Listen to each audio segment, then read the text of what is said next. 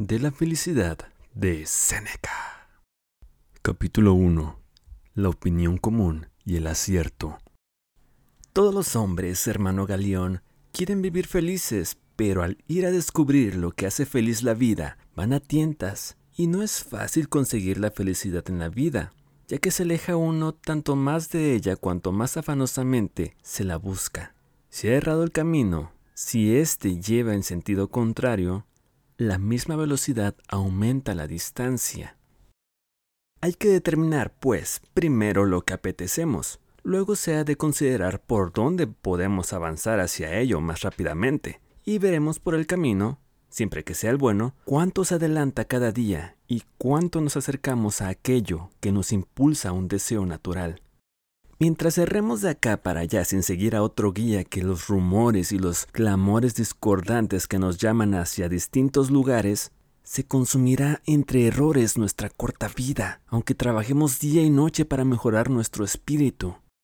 Hay que decidir, pues, a dónde nos dirijamos y por dónde, no sin ayuda de alguien experto que haya explorado el camino por donde avanzamos, ya que aquí la situación no es la misma que en los demás viajes. En estos hay algún sendero y los habitantes a quienes se preguntan no permiten extraviarse. Pero aquí el camino más frecuentado y más famoso es el que más engaña. Nada importa, pues, más que no seguir, como ovejas, el rebaño de los que nos preceden, yendo así no a donde hay que ir, sino a donde se va.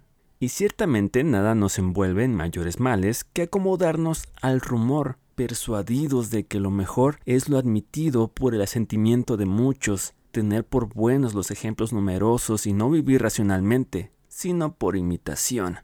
De ahí esa aglomeración tan grande de personas que se precipitan unas sobre otras.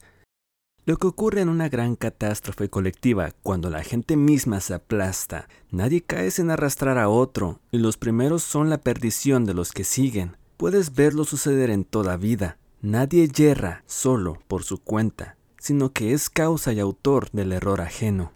Es dañoso, pues, apegarse a los que van adelante, y como todos prefieren creer que juzgar, nunca se juzga acerca de la vida, siempre se cree, y nos perturba y pierde el error que pasa de mano en mano. Perecemos por el ejemplo de los demás, nos salvaremos si nos separamos de la masa. Pero ahora la gente se enfrenta con la razón, en defensa de su mal. Y sucede lo mismo que en los comicios, en los cuales los mismos que han nombrado a los pretores se admiran de que hayan sido nombrados, cuando ha mudado el inconstante favor. Aprobamos y condenamos las mismas cosas. Este es el resultado de todo juicio que se falla por el voto de la mayoría. Capítulo 2. Razón y opinión. Cuando se trata de la vida feliz, no es propio que me respondas, según la costumbre de la separación de los votos, esta parte parece ser la mayor, pues por eso mismo es la peor. No marchan tan bien los asuntos humanos que las cosas mejores agraden a los más. La prueba de lo peor es la muchedumbre. Busquemos qué es lo mejor, no lo más acostumbrado, y lo que nos ponga en posición de una felicidad eterna, no lo que apruebe el vulgo, pésimo intérprete de la verdad. Y llamo vulgo tanto a los que visten clamide como a los que llevan coronas, pues no miro el color de los vestidos con los que adornan los cuerpos, no me fío de los ojos para conocer al hombre. Tengo una luz mejor y más cierta para discernir lo verdadero y lo falso. El bien del espíritu, el espíritu lo ha de hallar. Si éste tuviera alguna vez ocasión de respirar y de entrar en sí mismo, ¿cómo se torturaría? Confesaría la verdad y diría, todo lo que he hecho hasta ahora preferiría que no hubiera sido hecho. Cuando pienso en todo lo que he dicho, envidio a los mudos. Cuanto he deseado, lo juzgo maldición de mis enemigos. Todo lo que he temido, justos dioses, cuánto mejor fue que lo que he deseado. Me he enemistado con muchos y del odio he vuelto a la amistad.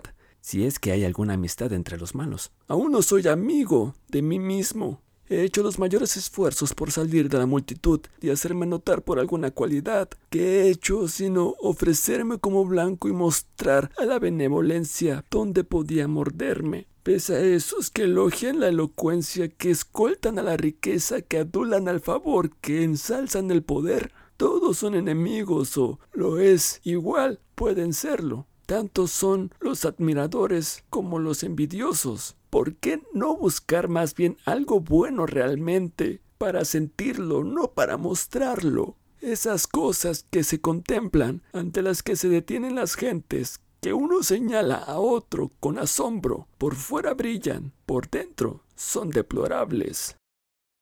Capítulo 3. La felicidad verdadera. Busquemos algo bueno, no en apariencia, sino sólido y duradero, y más hermoso por sus partes escondidas. Descubrámoslo. No está lejos, se encontrará. Solo hace falta saber hacia dónde extender la mano. Mas pasamos como en tinieblas al lado de las cosas, tropezando con las mismas que deseamos.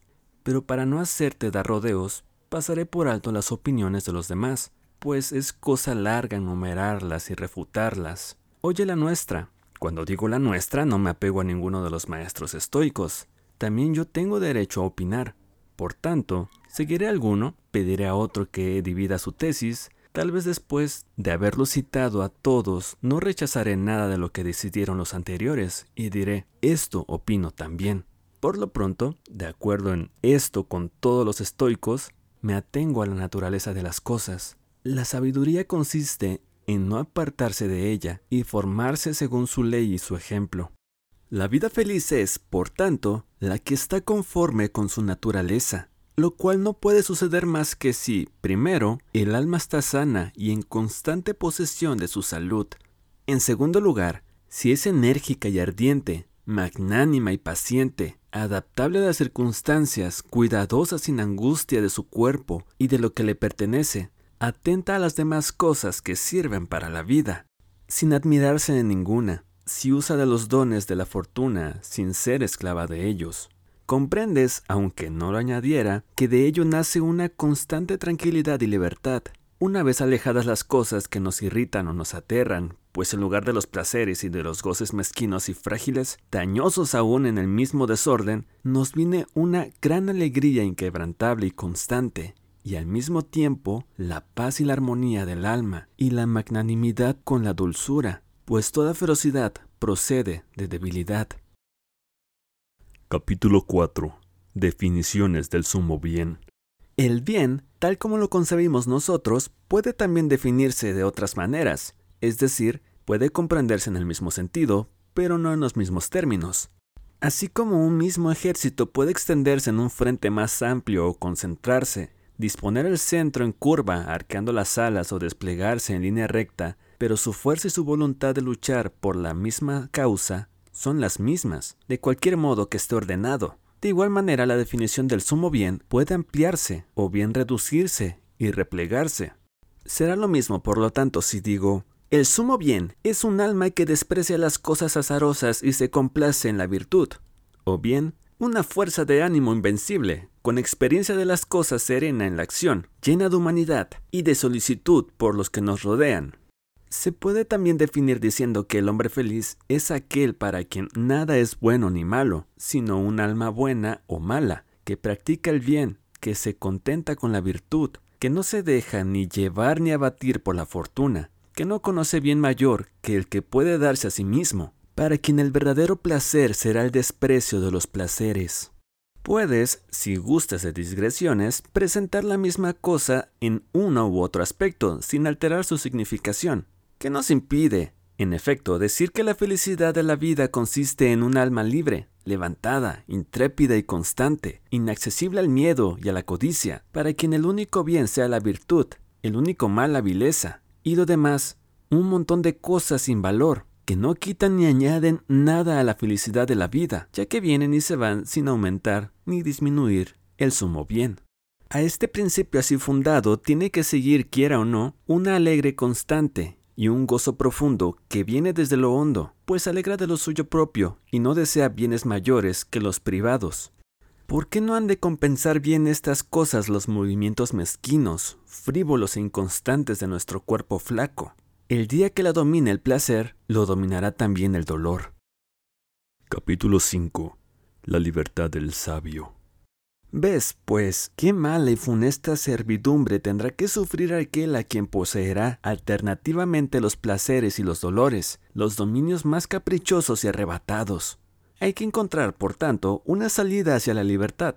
Esta libertad no la da más que la indiferencia por la fortuna. Entonces nacerá ese inestimable bien, la calma del espíritu puesto en seguro y la elevación, y desechados todos los terrores. Del conocimiento de la verdad surgirá un gozo grande e inmutable, y la afabilidad y efusión del ánimo con los cuales se deleitará, no como bienes, sino como frutos de su propio bien.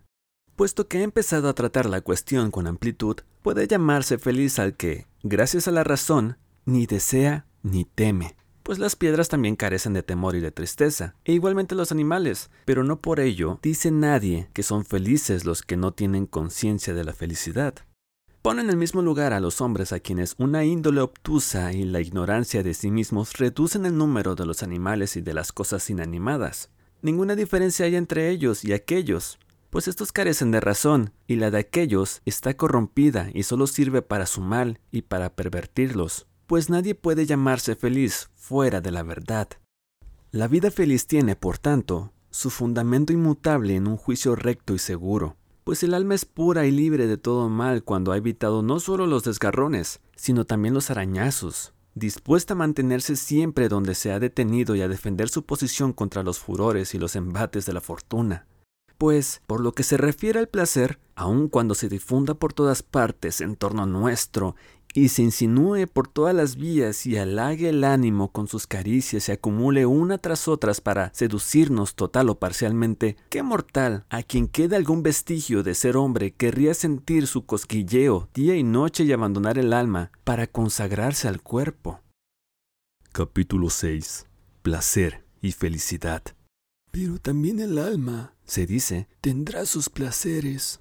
Téngalos en buena hora y eríjase en árbitro de la sensualidad y de los placeres. Llénese de todas las cosas que suelen encantar los sentidos. Después vuelva los ojos al pretérito y, al acordarse de los placeres pasados, embriáguese con los anteriores y anticipe ya los futuros. Apreste sus esperanzas y, mientras el cuerpo se abandona a los festines presentes, ponga el pensamiento en los futuros.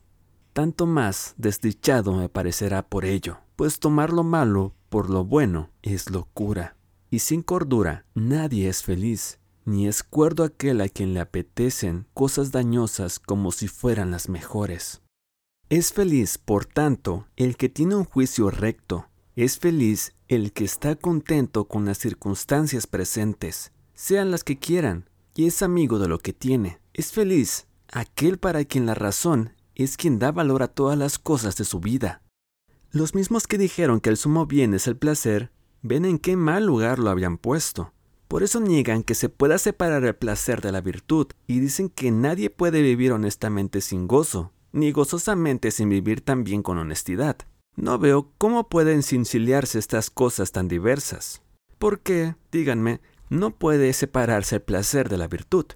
Sin duda porque el principio de los bienes reside siempre en la virtud y también nacen de sus raíces las cosas que amáis y apetecéis. Pero si fueran inseparables, no veríamos algunas cosas agradables pero no honestas, y otras, en cambio, virtuosas pero ingratas, y que se han de realizar entre dolores.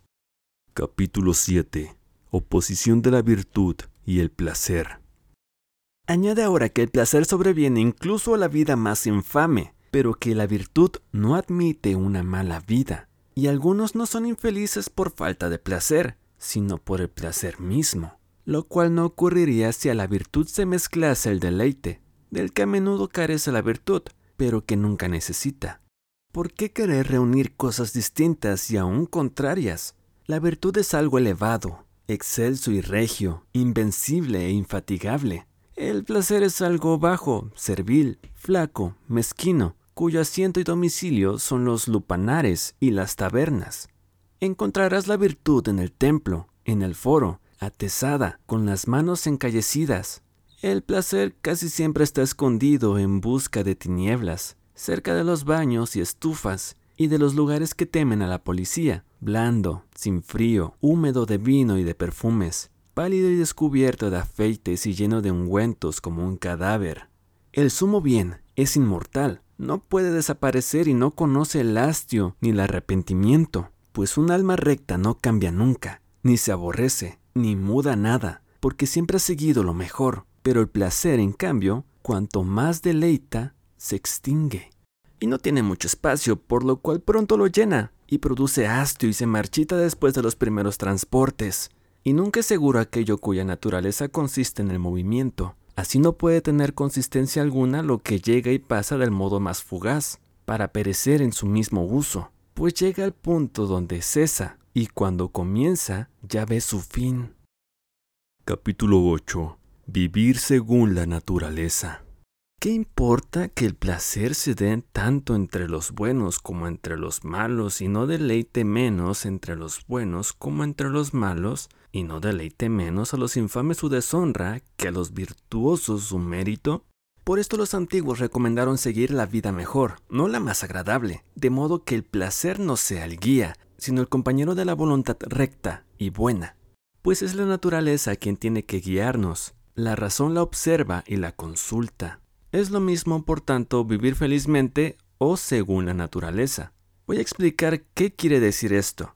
Si conservamos con cuidado y sin temor nuestras dotes corporales y nuestras aptitudes naturales, como bienes fugaces y dados para un día, si no sufrimos su servidumbre y no nos dominan las cosas externas, si los placeres fortuitos del cuerpo tienen para nosotros el mismo puesto que en campaña los auxiliares y las tropas ligeras, tienen que servir o mandar, Solo así son útiles para el alma.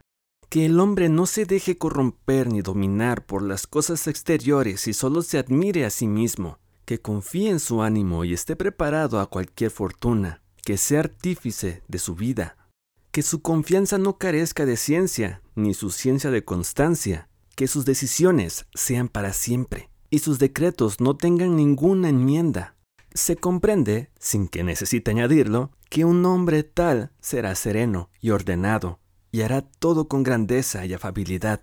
La verdadera razón estará inserta en los sentidos y tomará allí su punto de partida, pues no tiene otra cosa donde apoyarse para lanzarse hacia la verdad y volver a sí misma. Y también el mundo, que abarca todas las cosas, Dios rector del universo, tiende hacia las cosas exteriores, pero sin embargo, vuelve así totalmente de todas partes. Que nuestra mente haga lo mismo, cuando se ha seguido a sus sentidos y se ha extendido por medio de ellos hasta las cosas exteriores, sea dueño de éstas y de sí misma. De este modo resultará una unidad de fuerza y de potencia, de acuerdo consigo misma, y nacerá esa razón segura, sin discrepancia ni vacilación en sus opiniones y comprensiones, ni en su convicción, la cual, cuando se ha ordenado y se ha acordado y, por decirlo así, armonizado en sus partes, ha alcanzado el sumo bien, pues nada malo ni inseguro subsiste, nada en que pueda tropezar o resbalar. Lo hará todo por su propia autoridad, y nada imprevisto le ocurrirá, sino todo lo que haga resultará bien, fácil y diestramente, sin rodeos al obrar, pues la pereza y la vacilación acusan lucha e inconstancia. Por tanto, puedes declarar resueltamente que el sumo bien es la concordia del alma, pues las virtudes deberán estar allí donde estén la armonía y la unidad, son los vicios los que discrepan.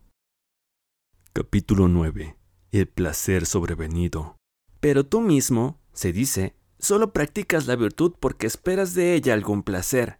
En primer lugar, si la virtud ha de proporcionar placer, no se le busca por él, pues no lo proporciona sino por añadidura, y no se esfuerza por conseguirlo, sino que su esfuerzo, aunque tienda a otra cosa, lo alcanzará también.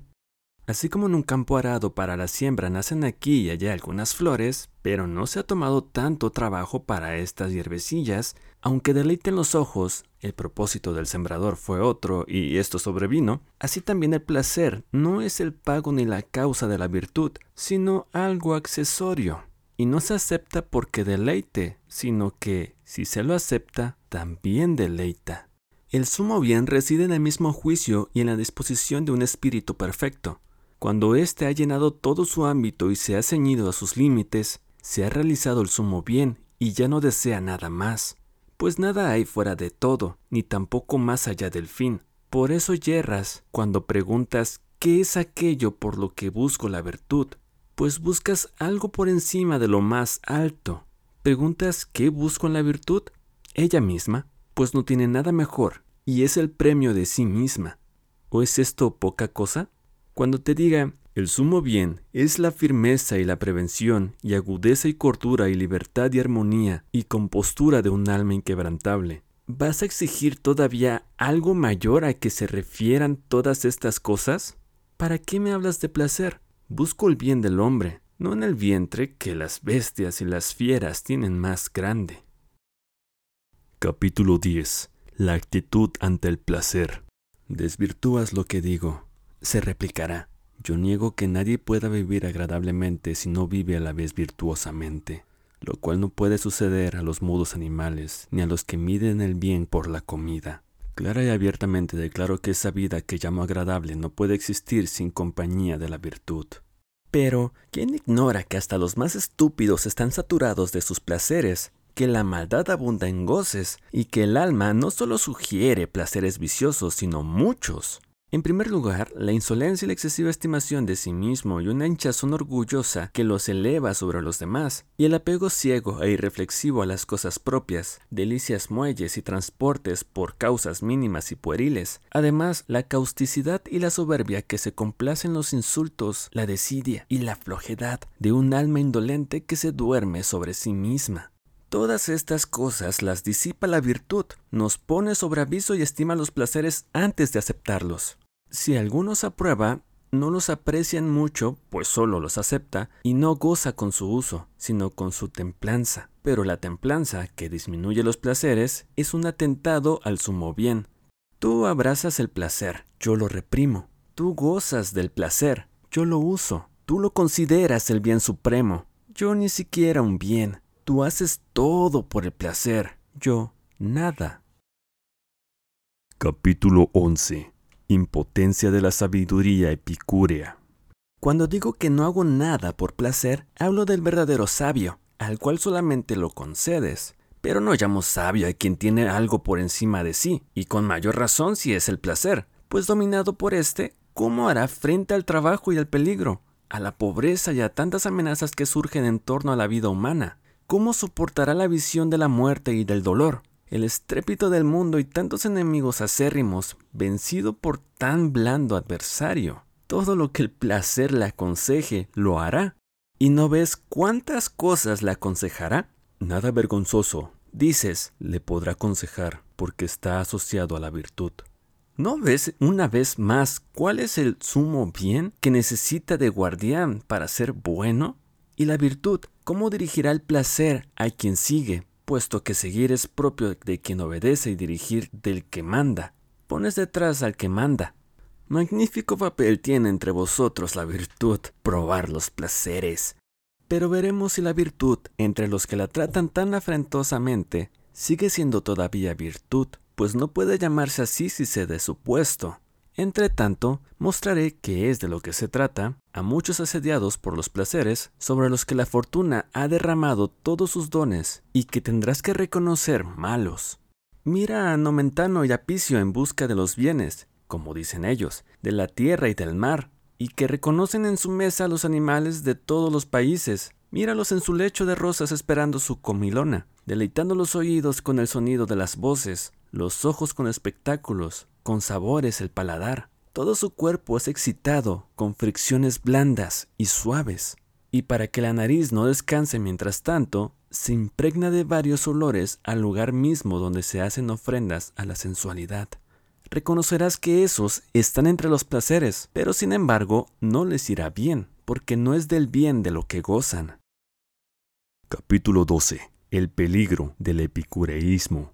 Les irá mal, dices, porque intervienen muchas circunstancias que perturban su ánimo y las opiniones contrarias inquietarán su mente. Concedo que sea así, pero no obstante, esos mismos necios, caprichosos y expuestos a la amenaza del arrepentimiento, experimentan grandes placeres, de modo que es menester confesar que están tan lejos de toda molestia como del buen sentido. Y, como ocurra a muchos, tienen una locura alegre y se enajenan entre risas. Por el contrario, los placeres de los sabios son apacibles y moderados, acaso débiles, concentrados y apenas visibles, pues vienen sin ser llamados, y cuando llegan espontáneamente no son recibidos con honores ni con gozo alguno por los que experimentan, pues los mezclan en la vida como el juego y la diversión entre las cosas serias. Déjese pues de unir cosas incompatibles y de enlazar el placer con la virtud, vicio con el que se adula a los peores.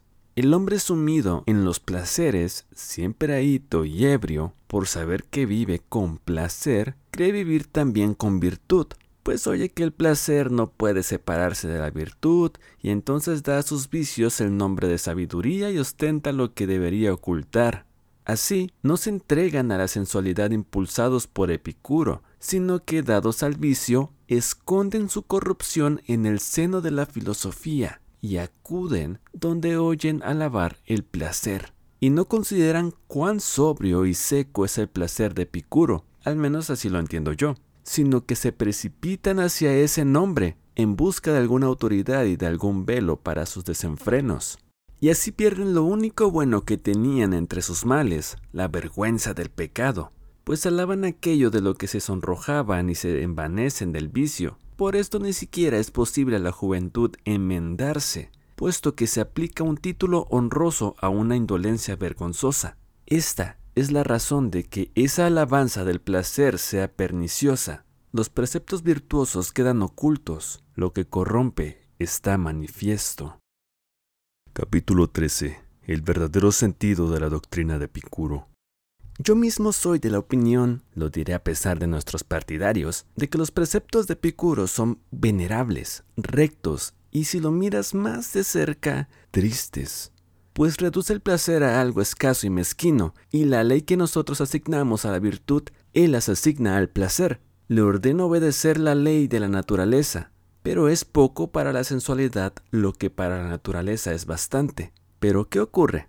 Aquel que llama felicidad al ocio perezoso y a los goces alternativos de la gula y la lujuria, busca un buen apoyo para una mala causa, y mientras viene, inducido por aquel nombre seductor, sigue el placer, no el que le enseñan, sino el que trajo consigo, y una vez que empieza a juzgar sus vicios semejantes a los preceptos, cede a ellos, pero no ya con timidez y escondidas, se entrega la sensualidad abiertamente, descaradamente.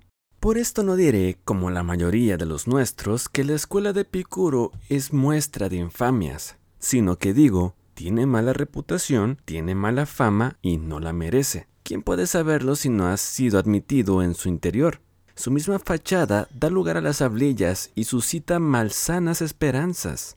Es como un hombre enérgico vestido de mujer. Tu pudor es constante, tu virilidad es intacta, tu cuerpo no ceda ninguna debilidad vergonzosa, pero tienes en la mano un tambor. Elíjase pues un título honroso y una muestra que incite por sí mismo al alma a rechazar los vicios que la enervan en cuanto llegan. El que se acerca a la virtud da pruebas de un carácter noble. El que sigue el placer parece débil, quebrantado, menos hombre, propenso a caer en torpezas, a no ser que alguien le haya distinguido los placeres, para que sepa cuáles de ellos están dentro del deseo natural cuales llevan al abismo y son ilimitados, y cuanto más los satisface, más insaciables. Que la virtud vaya, pues, adelante, siguiendo sus huellas, siempre estaremos en seguro, y el placer excesivo daña. En la virtud no hay que temer que haya exceso, porque en ella misma está la mesura. No es bueno lo que padece por su propia magnitud. Capítulo 14. El riesgo del placer.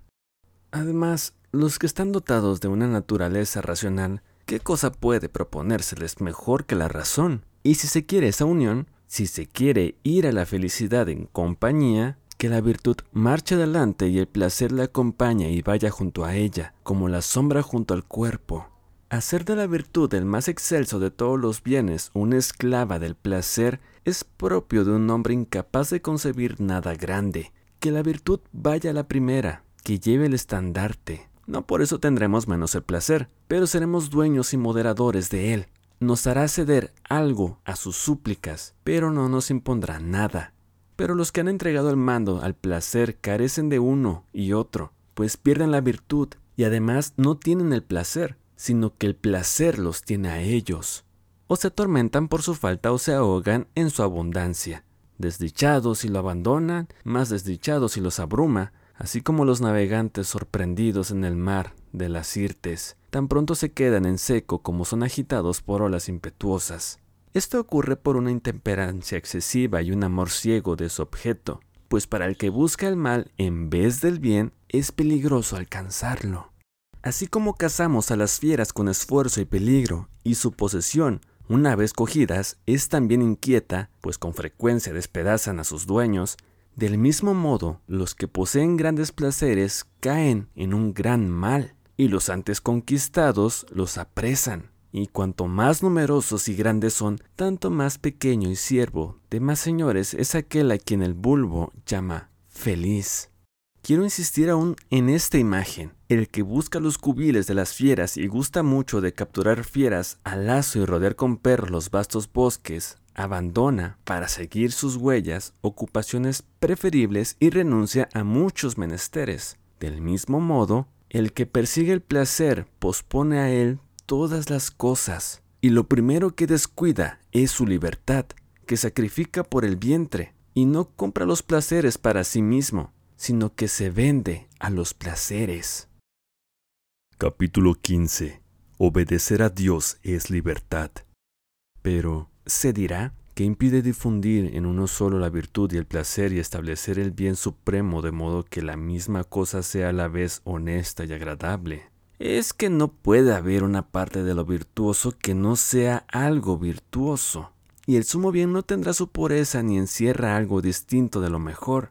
Ni siquiera el gozo que nace de la virtud, aunque sea un bien, es una parte del bien absoluto, no más que alegría y tranquilidad, aunque nazcan de las causas más excelentes, pues estas cosas son bienes, pero son consecuencia y no complemento del sumo bien.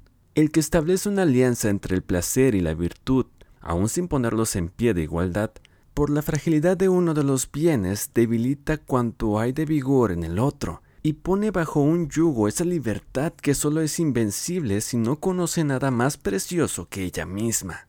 Pues lo que es la máxima servidumbre empieza a necesitar la fortuna. Síguese de esto una vida ansiosa, suspicaz, inquieta, temerosa de las vicisitudes, pendiente de los momentos de los tiempos, no das a la virtud un fundamento grave, inmutable, sino que le ordenas mantenerse en un lugar movedizo.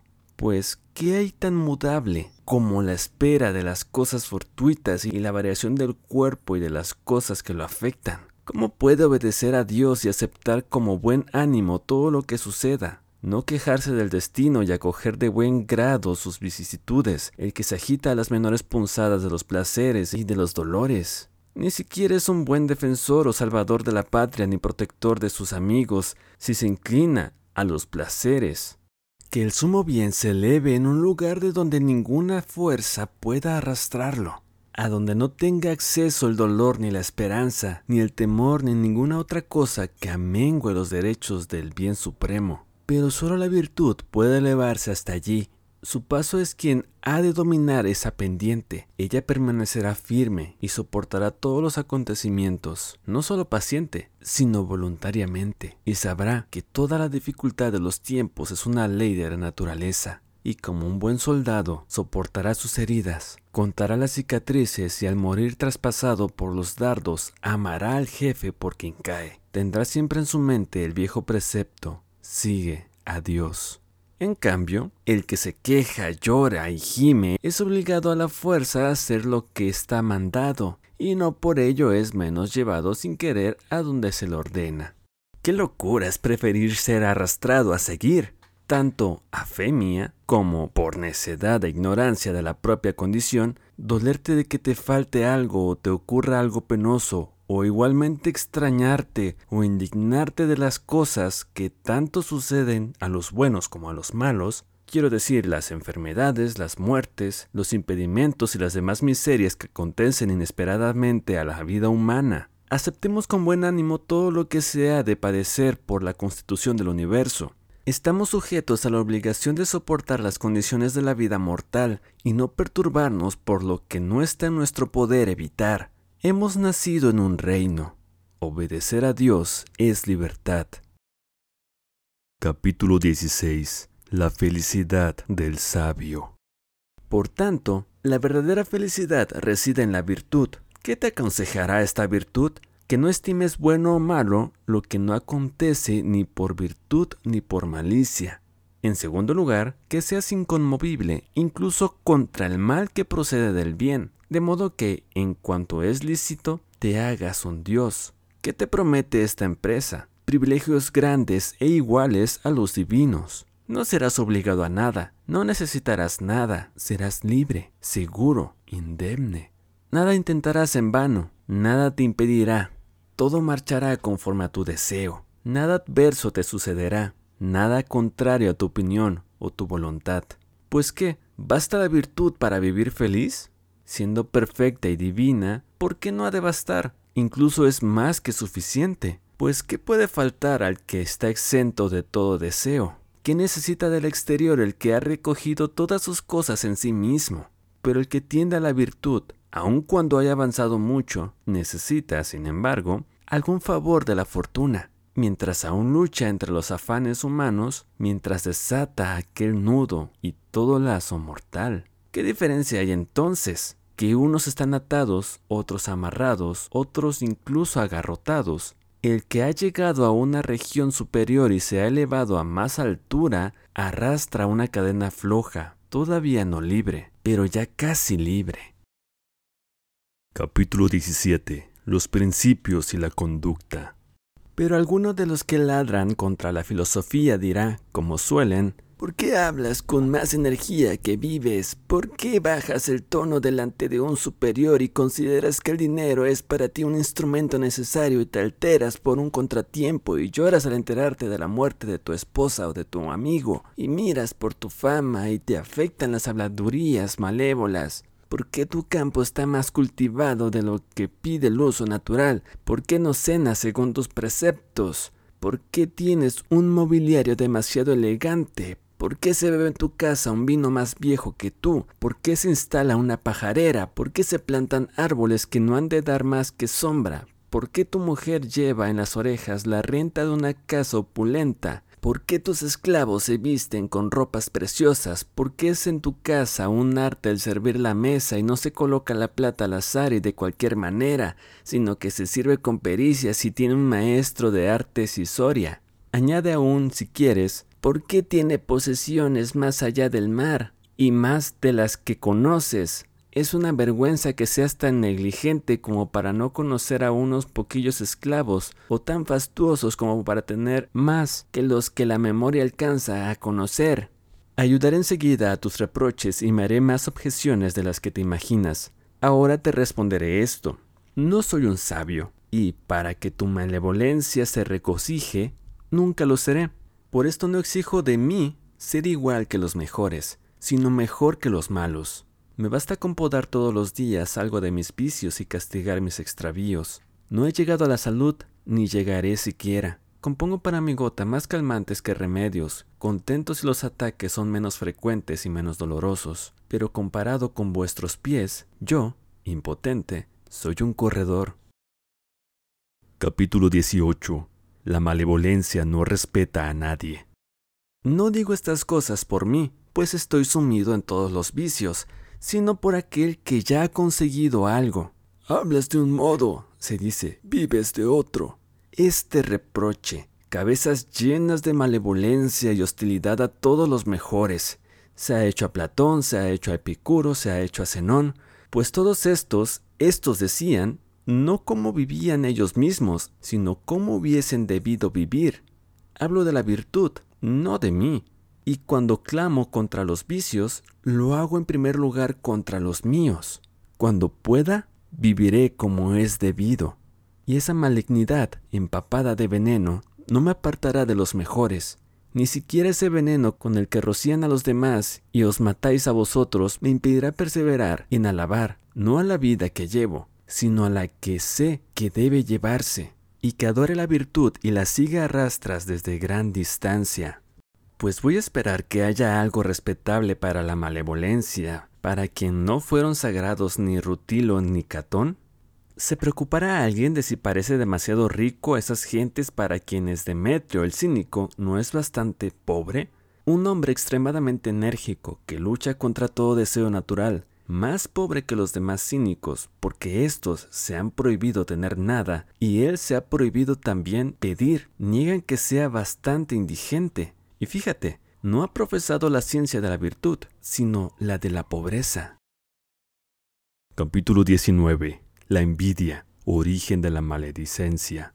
Niegan que Diodoro, filósofo epícuero, que hace pocos días puso fin a su vida por su propia mano, obrara según los conceptos de Epicuro al cortarse el cuello. Unos quieren ver locura en esa acción suya, otros irreflexión. Él, sin embargo, feliz y con la conciencia satisfecha, dio testimonio de sí al salir de esta vida y elogió la tranquilidad de sus días pasados en el puerto, y dijo esto que habéis oído de mala gana como si también ustedes tuvieran que hacerlo. He vivido y he recorrido el camino que la fortuna me había señalado. Discuten acerca de la vida de uno, de la muerte de otro, y al oír el nombre de hombres grandes por algún mérito egregio, ladran como perrillos al salir al encuentro de personas desconocidas, pues les conviene que nadie parezca bueno, como si la virtud ajena fuera el reproche de sus delitos. Comparan envidiosos las cosas espléndidas con su sordidez y no comprenden cuán en detrimento suyo es esa osadía.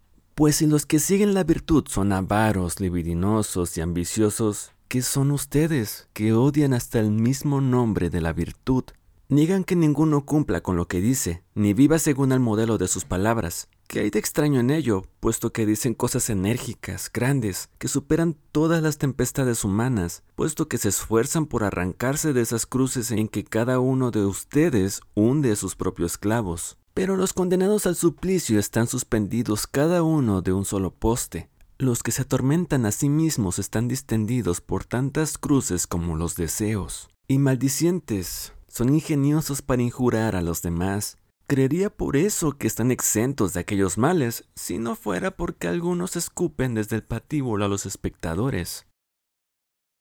Capítulo 20. El valor del esfuerzo filosófico. No cumplen los filósofos con lo que dicen, pero ya hacen mucho con decirlo, con concebir en su pensamiento la virtud. Pues si sus hechos fuesen iguales que sus dichos, ¿quién sería más feliz con ellos? Por lo pronto, no hay que despreciar las buenas palabras y los corazones de buenos pensamientos. El cultivo de los estudios saludables, a una parte de su resultado, es loable. ¿Es extraño que no lleguen a la cima los que escalan pendientes escarpadas? Pero si eres hombre, admira, aun cuando caigan, a los que se esfuerzan para alcanzar las cosas grandes pues es una empresa generosa aspirar a cosas elevadas, intentarlo, sin mirar las propias fuerzas, sino las de su naturaleza, y concebir planes mayores que los que pueden realizar, incluso dotados de un gran espíritu. El que se ha propuesto esto, yo veré la muerte con la misma cara con la que oigo hablar de ella.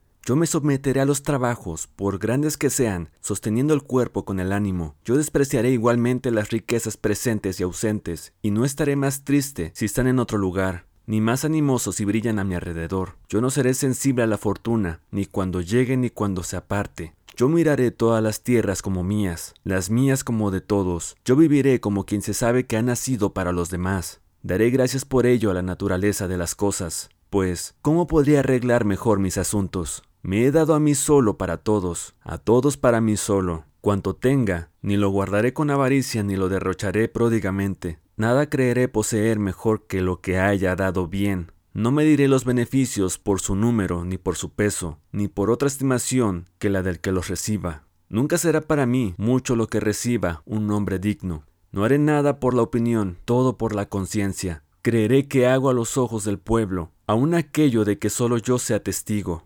Al comer y al beber, mi fin será satisfacer los deseos naturales, no llenar el vientre y vaciarlo afable para mis amigos, cederé antes de que me rueguen, y me adelantaré a las peticiones honestas. Sabré que mi patria es el mundo, y que los dioses lo presiden, y estos están por encima de mí y en torno mío, como censores de mis hechos y de mis dichos. Y cuando la naturaleza reclame mi espíritu, o mi razón lo despida, miré con el testimonio de haber amado la conciencia recta y las buenas inclinaciones, sin haber mermado la libertad de nadie, y menos la mía, el que se proponga, quiera, intente hacer esto, se acercará a los dioses, y aun cuando no lo haya conseguido, ha caído, sin embargo, después de haber osado grandes cosas.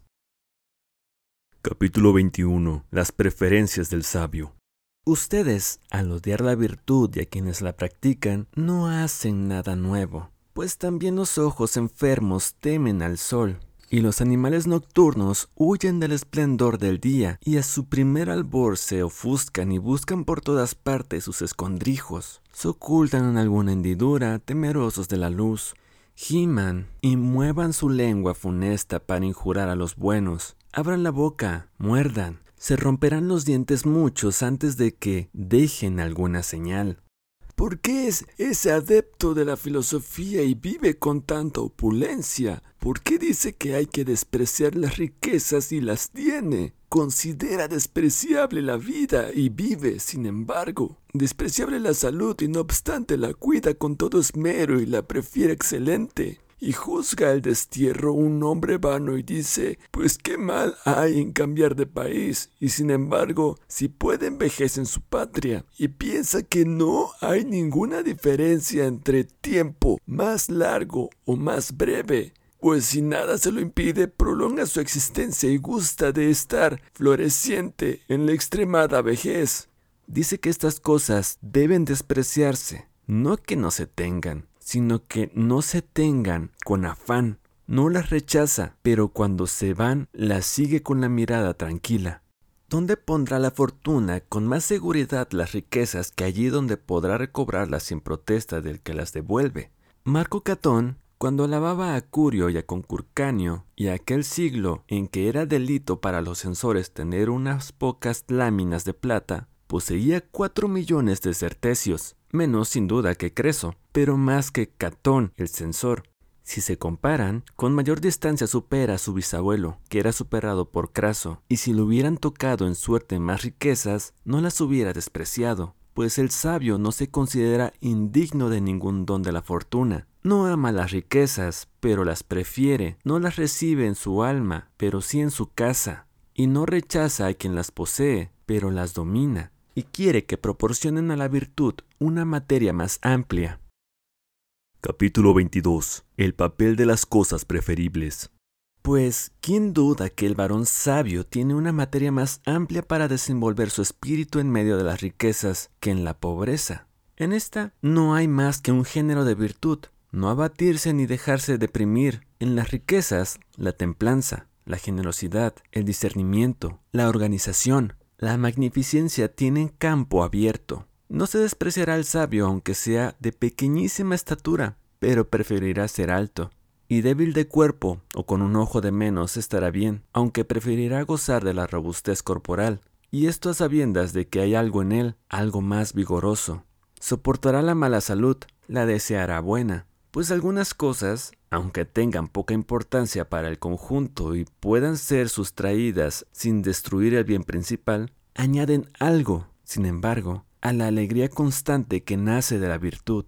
Así las riquezas lo mueven y alegran como al navegante un viento propicio y favorable, o un día bueno y un lugar soleado en, el frío del invierno. Y por otra parte, ¿Cuál de los sabios, hablo de los nuestros, para el que el único bien es la virtud, niega también las cosas que llamamos indiferentes tengan algún valor en sí y sean más preferibles a otras? Algunas de ellas se hacen algún honor, a otras mucho. Y no hay que engañarse, entre las preferibles están las riquezas. ¿Por qué entonces dirás, te burlas de mí tienes para ti el mismo lugar que para mí? ¿Quieres saber hasta qué punto no tienen el mismo lugar? Para mí las riquezas, si se pierden, no me quitarán más que a sí mismas. Tú te quedarás pasmado, y te parecerá que estás abandonado de ti mismo si se alejan de ti. En mí las riquezas tienen algún lugar, en ti el más alto. En suma, las riquezas son mías, tú eres de las riquezas. Capítulo 23. El uso de las riquezas. Deja por tanto de vedar el dinero a los filósofos. Nadie ha condenado a la sabiduría a ser pobre. Tendrá el filósofo grandes riquezas, pero no arrebatadas a nadie ni manchadas de sangre ajena, adquiridas sin prejuicio de ninguno, sin negocios sucios, que salgan tan honradamente como entraron, de las que no se lamenten más que los malévolos. Acumula cuanto quieras, son honradas.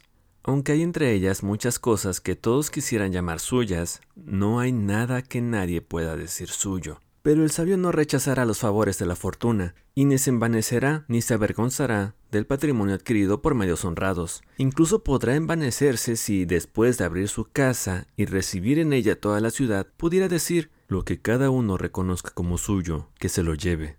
Gran hombre, excelente rico, si tuviera lo mismo después de estas palabras. Quiero decir, si se presta seguro y tranquilo a la investigación del pueblo, si nadie encuentra en su casa nada a que echar mano, podrá ser rico franca y abiertamente. El sabio no dejará que pase su umbral ningún denario mal entrado, pero no rechazará ni desechará las grandes riquezas, donde la fortuna y fruto de la virtud. ¿Por qué razón les negaría un buen lugar? Que vengan y se alberguen, ni las sustentará ni las ocultará. Lo uno es propio de un espíritu necio, lo otro de un hombre tímido y pusilánime, como si escondiera en el seno un gran bien, ni, como he dicho, las arrojará de su casa, pues qué les dirá ¿Sois inútiles o no sé usar las riquezas? Del mismo modo que, aunque pudiera viajar a pie, preferirá, sin embargo, montar en un vehículo. Así siendo pobre, si puede ser rico, querrá. Y así tendrá riquezas, pero como cosa ligera y huidiza, y no tolerará que sean pesadas, ni para otros ni para sí mismo. Dará, porque agudizan el oído? porque tienden su bolsa? Dará a los buenos, o a los que podrá ser buenos, dará con suma prudencia, eligiendo a los más dignos, como quien recuerda que hay que dar cuanto tanto de los gastos como de los ingresos, dará por motivos rectos y justificados, pues entre los derroches viciosos se cuentan un don mal empleado. Tendrá la bolsa fácil, pero no agujereada, de la que salgan muchas cosas y nada se caiga. Capítulo 24. El arte de dar. Yerra el que crea que dar es cosa fácil. Este asunto tiene mucha dificultad si se da con discernimiento y no se derrocha al azar y arrebatadamente. Dejo obligado a este, devuelvo a aquel, socorro a este, me compadezco de ese, proveo a aquel, digno de que no lo venza la pobreza ni lo tenga dominado. A alguno no les daré, aunque les falte, porque aunque cuando les hubiera dado, les faltará. A alguno les ofreceré, a otros incluso les instaré, Puedo ser negligente en este asunto. Nunca hago mejores inversiones que cuando doy. Pues qué dirás, ¿das para recibir? No, para no perder. Póngase la donación en lugar donde no deba reclamarse, pero pueda ser devuelta. Coloques el beneficio como un tesoro enterrado profundamente, que no desenterrarás si no fuera necesario. Y la casa misma del hombre rico, ¿cuánta materia ofrece para hacer el bien? Pues ¿quién reduce la generosidad solo a los que visten toga? La naturaleza me ordena ser útil a los hombres, sean esclavos o libres, de padres libres o libertos, de libertad legal o dada entre amigos. ¿Qué importa? Donde quiera que haya un hombre, allí hay lugar para un beneficio. Se puede, por tanto, repartir el dinero aún sin franquear el propio umbral y ejercer la liberalidad, la cual no se llama así porque se deba a los libres, sino porque parte de un alma libre. En el sabio nunca recae sobre personas viciosas ni indignas, y nunca vaga tan fatigada que, que no se derrame abundantemente siempre que encuentre a alguien digno. No se han de entender mal, por tanto, las cosas virtuosas, enérgicas, animosas, que dicen los amigos de la sabiduría. Y ante todo, fíjense en esto, una cosa es el amigo de la sabiduría y otra el que la ha alcanzado ya. Aquel te dirá, hablo muy bien, pero todavía me agito entre muchos males. No debes juzgarme según mi fórmula, pues a lo sumo me hago, me formo y me elevo hacia un modelo magnífico. Si llego a avanzar, cuanto me he propuesto, exige que los actos respondan a las palabras.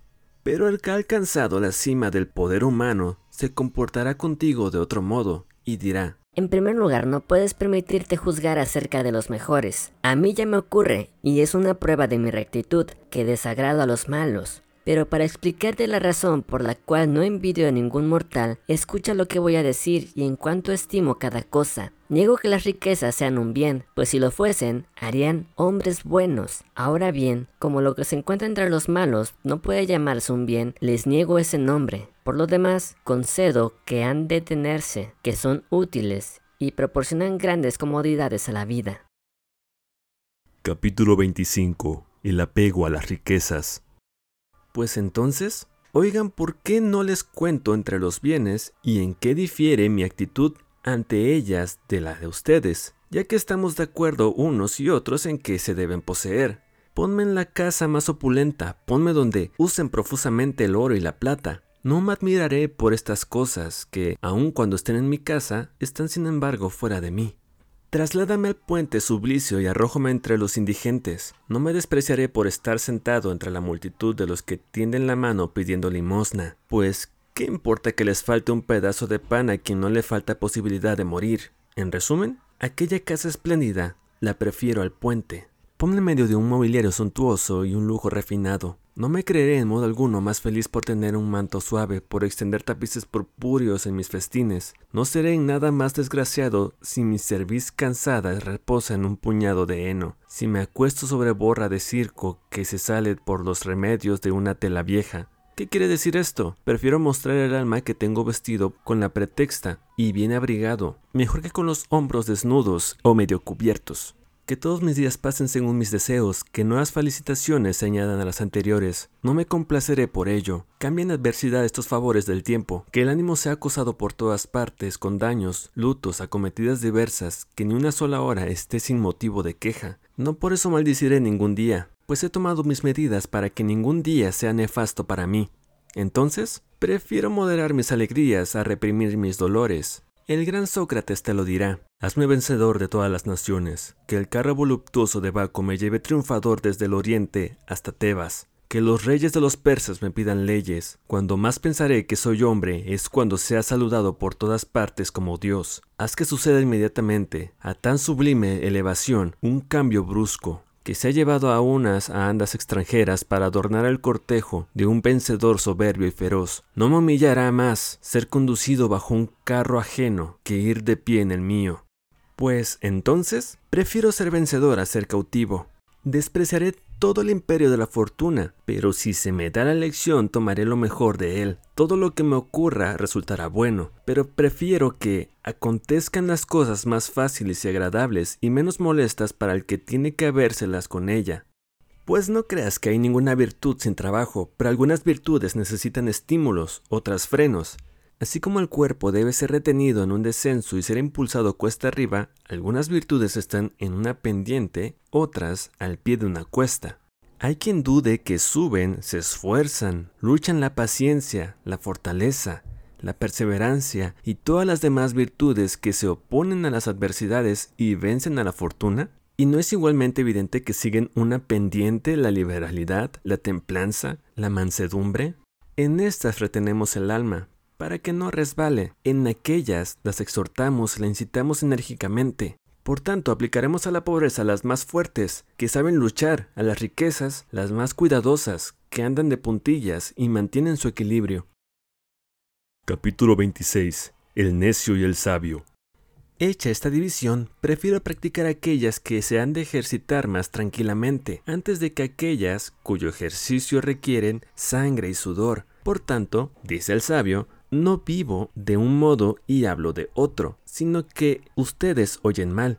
Solo llega a sus oídos el sonido de mis palabras, no buscan su significado. Pues, ¿qué diferencia hay entre mí, el necio, y tú, el sabio, si los dos queremos poseer? Muchísimas, pues la riqueza del hombre sabio está en servidumbre, las del necio en el poder. El sabio no permite nada a las riquezas, las riquezas te lo permiten todo a ti, a ustedes. Ustedes, como si alguien les hubiera prometido su eterna posesión, se acostumbran y se apegan a ellas. El sabio, cuando más piensa en la pobreza, es cuando está en medio de las riquezas. Nunca un general cree tanto en la paz que no se prepare a una guerra que, aunque no se haga, ha sido declarada. A ustedes los pasma una cosa hermosa, como si no pudiera arder o hundirse, una opulencia insólita, como si estuviera por encima de todo riesgo y fuera demasiado grande para que la fortuna tenga bastantes fuerzas para consumirla.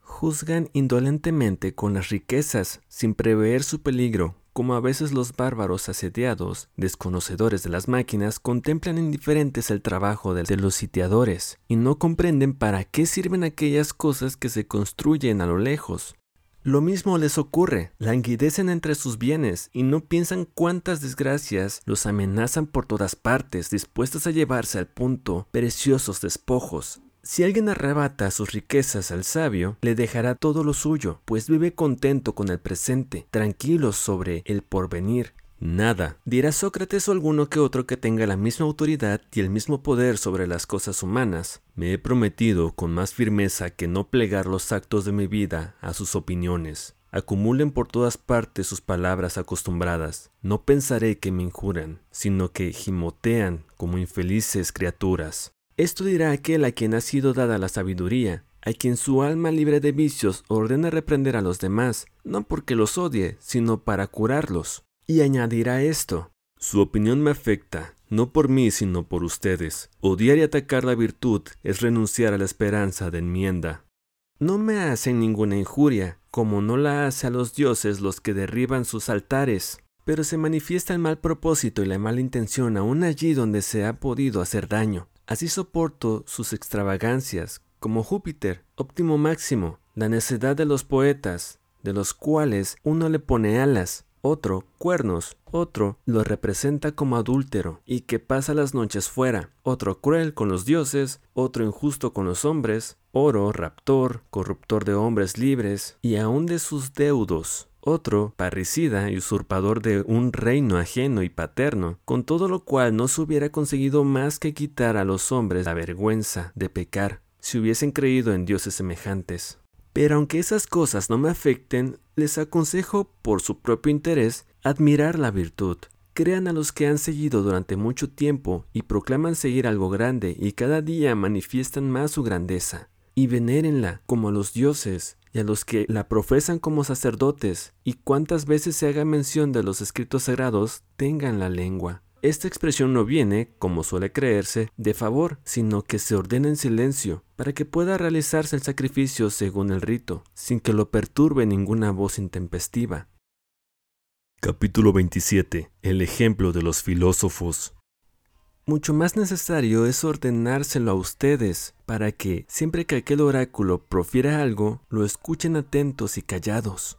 Cuando alguno, agitado el cistro, miente por orden, cuando alguno, hábil en cortarse los músculos, se ensangrentan los brazos y los hombros con mano indecisa, cuando otro aúlla, arrastrándose de rodillas por la calle, y un viejo vestido de lienzo, con un laurel y una linterna en pleno día, vocifera que alguno de los dioses está irado, acudes y escuchas y, fomentando mutuamente su estupor, afirmas que está inspirado. Pues bien, Sócrates, desde aquella prisión que purificó al entrar en ella e hizo más honrosa que cualquier curia, proclama ¿Qué locura es esta? ¿Qué carácter enemigo de los dioses y de los hombres es el que infama las virtudes y profana con palabras malévolas las cosas santas? Si podéis, alabad a los buenos, si no, seguid vuestro camino. Y si os gusta ejercitar esa innoble licencia, atacaos unos a otros, pues cuando deliráis contra el cielo, no os digo, cometéis un sacrilegio, sino, perdéis el tiempo. Yo di en otro tiempo a Aristófanes materia de burlas, todo aquel atajo de poetas cómicos derramó sobre mí sus bromas envenenadas. Mi virtud fue realzada por las mismas cosas con que se la atacaba, le conviene ser mostrada y puesta a prueba, nadie comprende lo grande que es mejor que los que han sentido sus fuerzas al combatirla, nadie conoce mejor la dureza del pedernal que los que lo golpean. Me muestro como una roca aislada en medio de un mar agitado, que las olas no dejan de azotar, por cualquier lado que se muevan, no por ello la conmueven ni la desgastan con tantos siglos de continuos embates. Asaltad, acometed, os venceré resistiendo. Todo lo que embiste contra las cosas que son firmes e invencibles, ejercita su fuerza en su propio daño. Por tanto, buscad alguna materia blanda y sin consistencia en que se claven vuestros dardos. ¿Tenéis tiempo para indagar los males ajenos e indagar a todo el mundo? ¿Por qué este filósofo vive con tanta amplitud? ¿Por qué cena ese con tanta esplendidez? Observáis las pupas ajenas, y estáis llenos de úlceras. Es como si alguien se burlara de las manchas o verrugas de cuerpos hermosísimos, mientras lo devora una horrible lepra. Reprochad a Platón haber buscado el dinero, a Aristóteles, haberlo recibido, a Demócrito, haberlo descuidado, a Epicuro, haberlo consumido, a mí mismo reprochadme Alcibiades y Fedro. Vosotros seréis bien felices la primera vez que podáis imitar nuestros vicios. ¿Por qué no contempláis mejor vuestros males, que os acribillan por todas partes, unos atacando desde fuera, otros ardiendo en vuestras mismas entrañas? Los asuntos humanos no estén en tal situación, aunque conozcáis poco vuestro estado, que os sobre tanto ocio como para mover la lengua en detrimento de los mejores. Capítulo 28. La amenaza prevista. No comprenden esto y tienen un aspecto impropio de su situación, como muchos que están en el circo o en el teatro mientras ocurre una desgracia en su casa y aún no les han avisado el mal, pero yo, que miro desde lo alto, que veo qué tempestades los amenazan para estallar poco más tarde o ya próximas para arrebatarnos a sus y nuestros bienes, se acercan cada vez más. ¿Qué digo? ¿Acaso ahora mismo, aunque apenas lo sientan, no agita y revuelve el torbellino sus, sus almas? Que rehuyen y buscan las mismas cosas y tan pronto las eleva a lo más alto como las arrastra a los más hondos abismos? Fin. Nos vemos en un próximo episodio y felices fiestas o lo que sea.